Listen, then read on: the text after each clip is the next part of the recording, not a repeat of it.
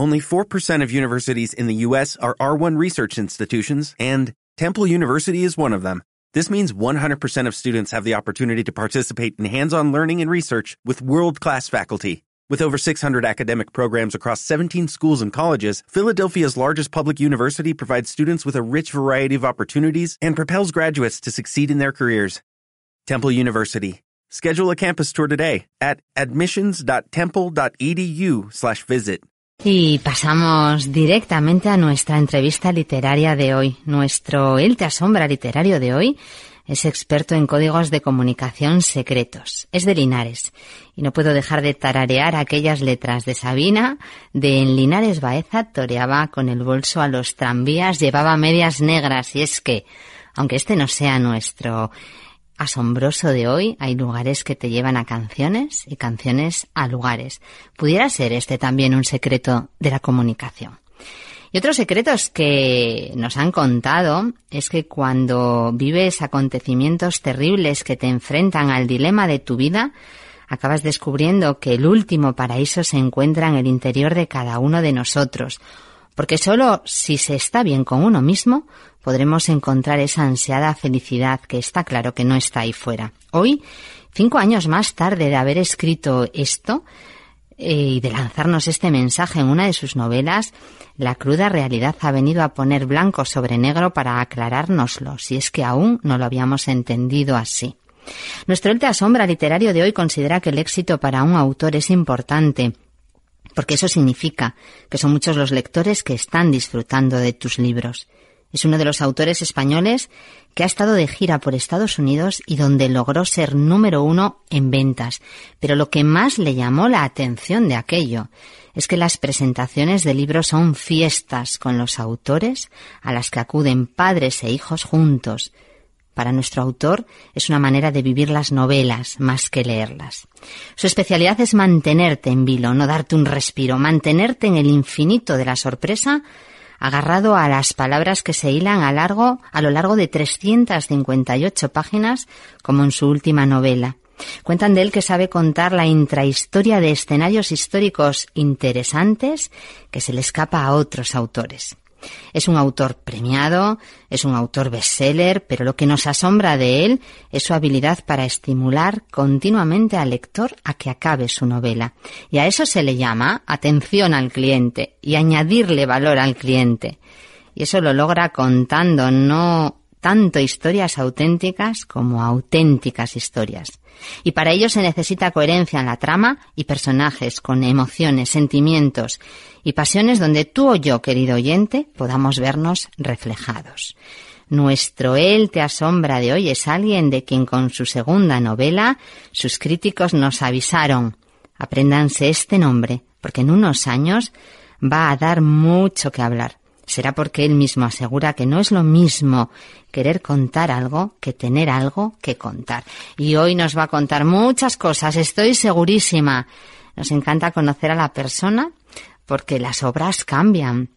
Ayer era la escriba, después fue lector de cadáveres, le siguió el último paraíso y ahora el jardín de los enigmas, pero lo que permanece siempre es la persona, aquella que es ingeniero aeronáutico y profesor, además de escritor, y que todo surgió cuando con diez años, en su primer concurso literario, ganó un Mercedes de juguete. Y nosotros nos hemos aprendido su nombre, y le hemos buscado, y le hemos traído para que nos asombre. Él es Antonio Garrido, y su última novela, El Jardín de los Enigmas, publicada por Espasa. Bienvenido a Te Asombro, Antonio. ¿Qué tal? Encantado de estar contigo. ¿Qué tal estás? Pues muy bien, eh, la verdad es que después de esta introducción, un poco eh, sonrojado, ¿no? demasiados halagos, pero bueno, vamos a vamos a intentar eh, corresponder con, con, un rato de entretenimiento que también agrade a, a todos tus oyentes. Pues seguro que sí, seguro que nos vas a asombrar. Decíamos en la presentación, Antonio, que eras experto en códigos de comunicación secretos, porque en tu novela El Jardín de los Enigmas nos encontramos con el lenguaje de las flores. ¿Qué nos cuentas de este lenguaje en tu libro? Bueno, eh, la verdad es que experto, experto no soy. Sí que soy conocedor porque cuando te preparas para, para afrontar una novela así, no te queda más remedio que, rebuscar, investigar y, la verdad es que llegas a, hallazgos importantes.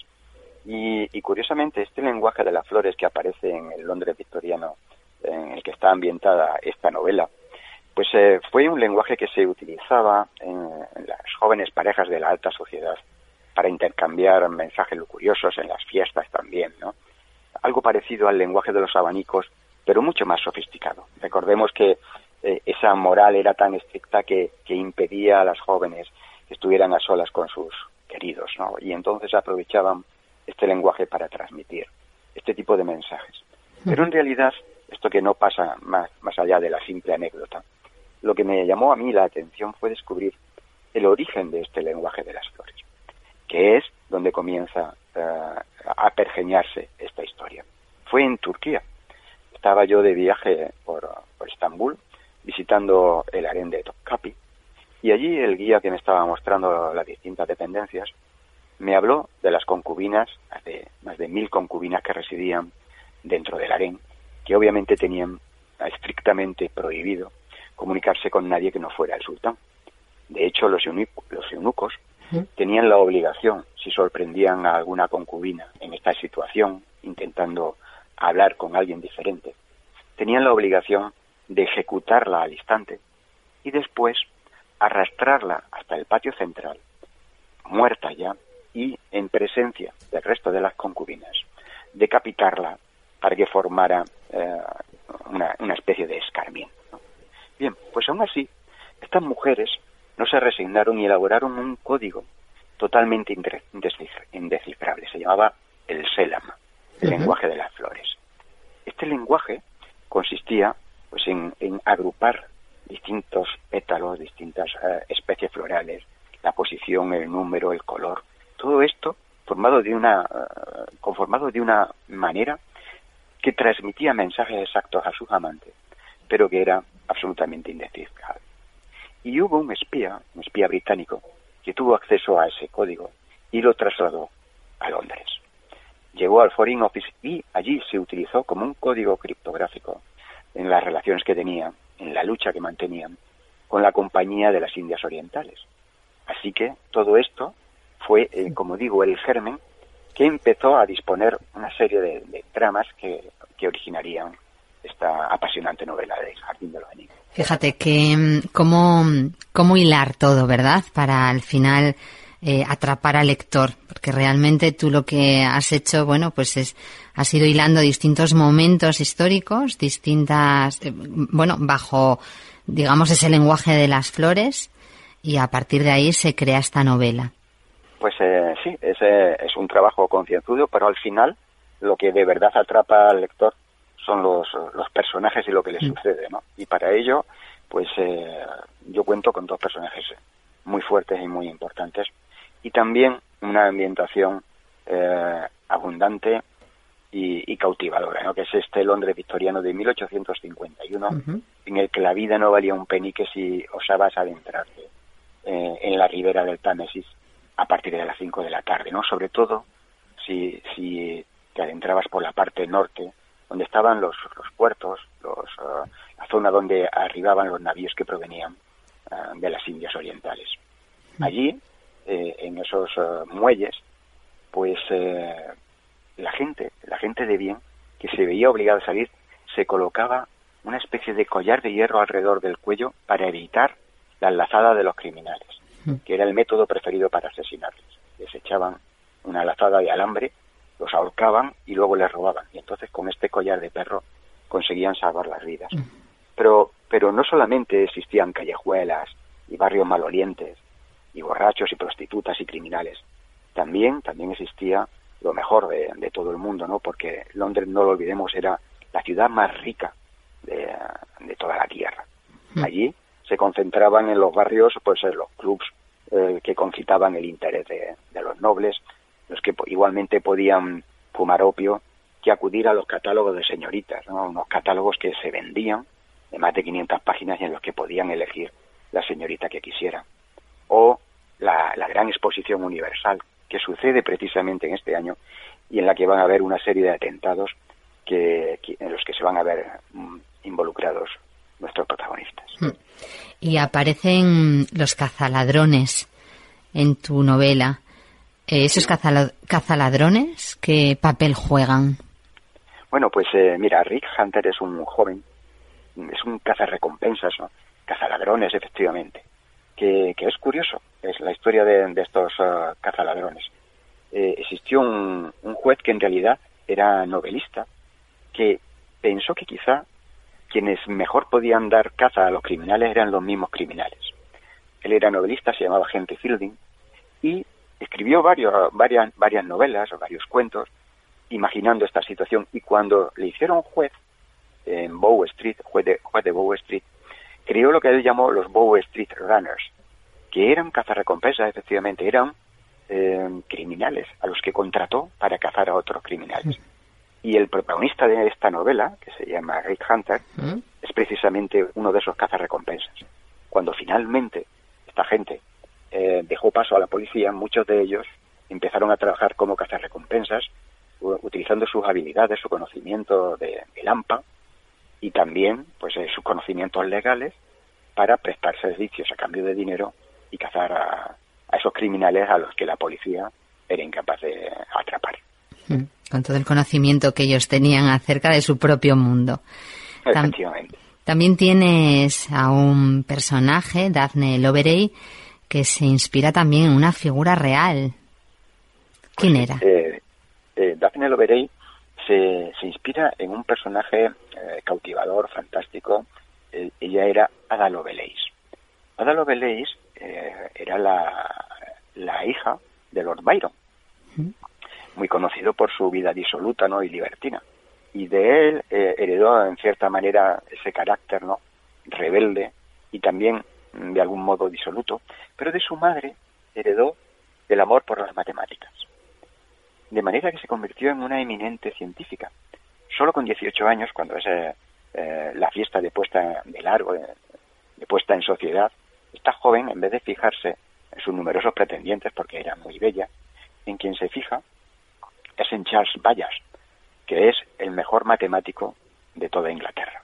Un hombre de cuarenta y tantos años, que eh, la cautiva por su conocimiento. Y junto a él, pues va a empezar a estudiar y cuando luego finalmente se casa, pues eh, su marido intenta separarla de, todo de todo conocimiento científico, de toda actividad científica.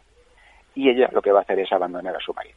Eh, va a tener varios amantes, pero nunca va a dejar de, estudiar. De hecho, ella va a generar el primer código matemático que se considera como el antecedente de las computadoras y numerosos códigos criptográficos, hasta el punto que los servicios eh, secretos estadounidenses, el Departamento de Defensa, tiene un código que utiliza hoy en día que se llama ADA en honor a esta jovencísima mujer, que eh, en su época fue rechazada precisamente por sus habilidades. Fíjate, ella publicó un, un opúsculo en una revista científica con seudónimo que fue halagado, ¿no? ensalzado por todos los científicos de la época. Pero cuando descubrieron que quien se ocultaba bajo ese seudónimo era una mujer, pues empezaron a decir que no era tan bueno e intentaron pues denostarla, ¿no? Pero ella perseveró y como te digo se convirtió no ya en la primera mujer que, desarrolla un lenguaje informático, sino en la primera persona, o sea, mm. en la primera persona que lo desarrolla. Y inspirándome en todo su conocimiento y en toda su valentía, pues eh, encontramos a Daphne Loveray, que va a ser eh, pues eh, sus osías. Qué historias, qué historias tan apasionantes y además desde, pues eso lo que decimos, ¿no? Lo que decíamos al principio, el, ese don que, que tienes para buscar esa intrahistoria en, en lugares que a lo mejor ya han descrito otros. En tu caso, ¿cómo es el proceso por el cual uno llega a imaginar todas estas historias, si es que hay manera de describirlo, Antonio? Bueno, pues una parte eh, radica en desplazarse a ese Londres victoriano que todavía podemos encontrar. Eh, curiosamente hay eh, un museo que poca gente visita, que es el Museo de los Docklands, el Museo de los Muelles. Todos cuando vamos a Londres mm. eh, nos entretenemos y disfrutamos de, del Victorian and Albert, por ejemplo, ¿no? que, mm. que, es maravilloso, está relleno de, de multitud, miles y miles de piezas traídas de, Oriente y de la época victoriana que nos demuestran el, valor de la industria, del arte y también eh, de la potencia colonial que era en ese momento Gran Bretaña. Pero eh, yo aconsejaría a quien tuviera tiempo que se pasara por los docklands, por los muelles, y entrara en este museo que por fuera es un edificio convencional, pero una vez que te introduces por una puertecita ya dentro, de repente todo cambia, las luces desaparecen, aparece un olor a pescado intenso, casi podrido, se escuchan las risas de las prostitutas, y te adentras por unas callejuelas cuyas casas parecen estar derrumbándose unas sobre otras, ¿no? y, y sientes el miedo, sientes cómo vivía aquella gente, puedes ver a través de ventanucos a pescadores riendo y jugando a las cartas, robándose los unos a los otros, tropiezas con las redes, está tan bien recreado que realmente te transporta a ese Londres victoriano en el que la vida no valía nada. Y sin embargo, pues si te vas a Oxford Street, pues puedes pasear por esas zonas en las que los grandes comercios mostraban todo tipo de mercancías. Incluso eh, puedes ir a Hyde Park, ¿no? E imaginar cómo sería aquel palacio que se construyó, tan grande como diez campos de fútbol, todo de cristal, tan enorme que los eh, robles que había en Hyde Park todavía estaban dentro del edificio, ¿eh? crecían dentro del edificio. Y, como digo, la luz entraba por todas partes como un magnífico jarrón y, que recibió a más de 6 millones de visitantes. Allí se concitó eh, pues la riqueza de, de cientos de países que participaron y obviamente también el interés de multitud de criminales. Hasta el punto que la reina Victoria ya había sufrido cuatro atentados, cuatro atentados fallidos, y los servicios secretos pensaban que el quinto y definitivo tendría lugar justo con la inauguración del Crystal Palace. Qué bueno. Anotado queda estos, estos sitios y este Museo de los Muelles, por supuestísimo. Y además, Antonio, con esta necesidad de viajar que tenemos desde hace un tiempo para acá, esto casi es un regalo el que nos has hecho. Bueno, Cuenta. Pues, eh, sí, desde luego es una, eh, es una forma de viajar. Yo recuerdo cuando, cuando era niño que para mí los libros pues significaban una aventura al mundo. Y con Internet puedes ir a cualquier lugar, pero no es igual porque tú eh, eres un simple espectador. Pero cuando lees, de repente hay un momento en que la magia sucede y empiezas a vivir, ¿no? A oler, a sentir, a padecer.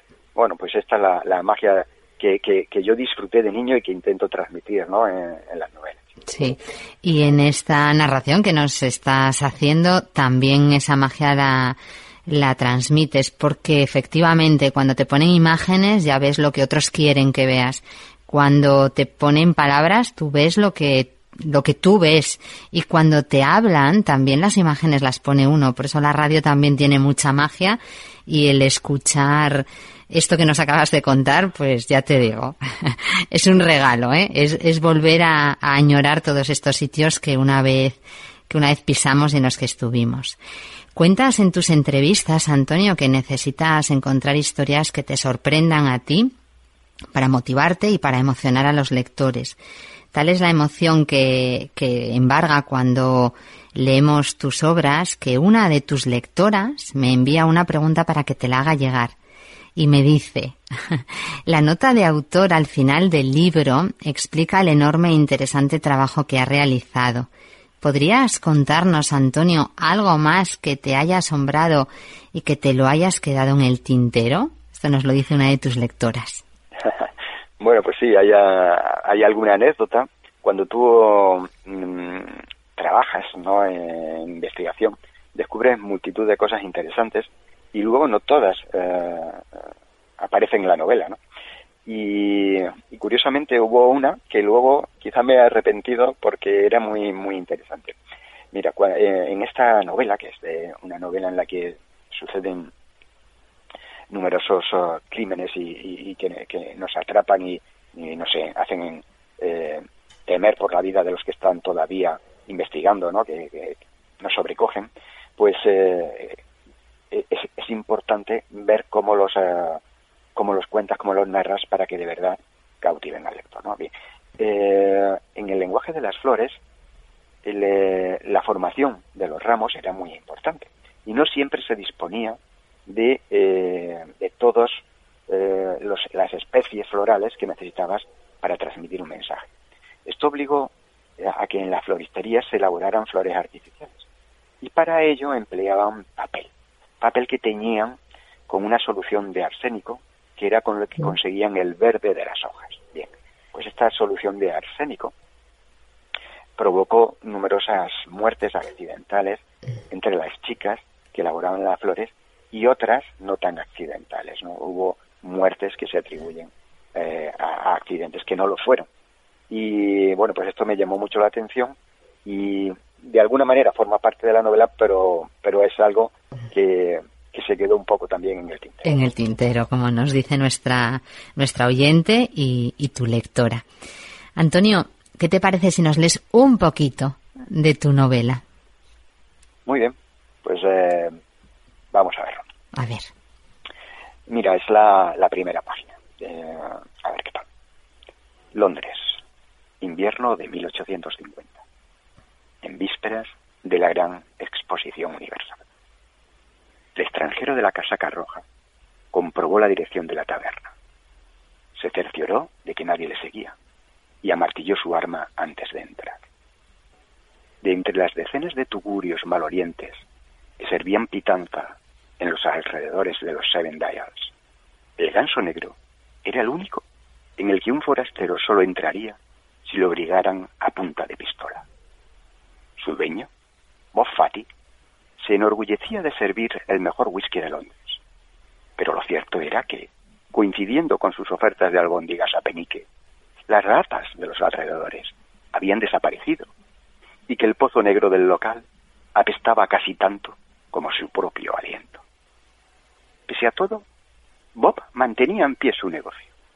Quizá, de lunes a viernes, las ventas apenas sirvieran para cubrir los gastos, pero el sábado, los naivis que abarrotaban el local con sus salarios recién percibidos gastaban lo suficiente como para que Bob siguiera engordando sus arcas y sus putas lo agradecieran a Dios y a todos los santos.